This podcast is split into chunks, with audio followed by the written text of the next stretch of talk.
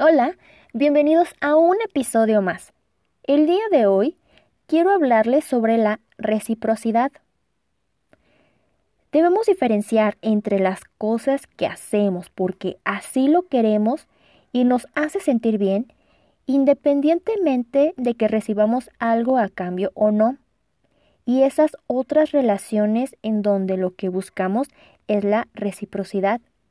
Y esto abarca en tanto relaciones sentimentales, familiares, de amistad y laboral. ¿Cuántas veces hemos escuchado la frase, tienes que dar sin esperar recibir nada a cambio? Analicemos esta frase. Imagínate qué haría una persona que considera esta frase como una verdad y que tiene una persona a su lado que la maltrata. Imagina que esa persona eres tú. Tienes una pareja que siempre puede contar contigo puesto que tú siempre estás ahí disponible para él o para ella. Tienes amistades a las que aprecias y por las que te desvives o tienes un compañero de trabajo a quien le facilitas absolutamente todo. Pero al pasar del tiempo, empiezas a darte cuenta que cuando tu pareja tendría que apoyarte y estar a tu lado, desaparece. Cuando tú necesitas a un amigo, no sabes a quién llamar. O cuando eres tú el que necesita ayuda para una actividad y tu compañero se inventa algo para no ayudarte. Creo yo, ahí es cuando nos damos cuenta que también nos gustaría poder tener eso mismo que damos.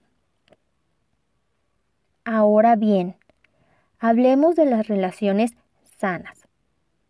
Para que una relación emocional sea considerada sana, debe existir la reciprocidad y no que una de las dos partes se aproveche maltratando y utilizando a la persona a su conveniencia.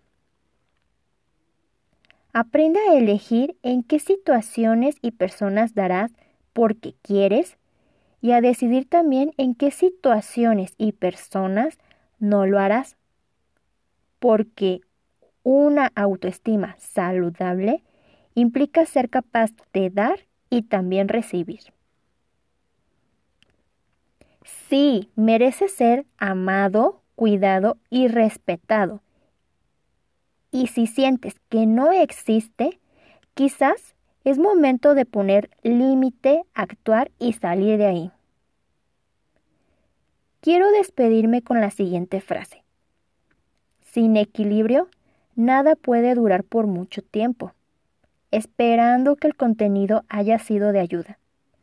No lo olvides, la transformación es un trabajo personal. Te espero en la siguiente reflexión.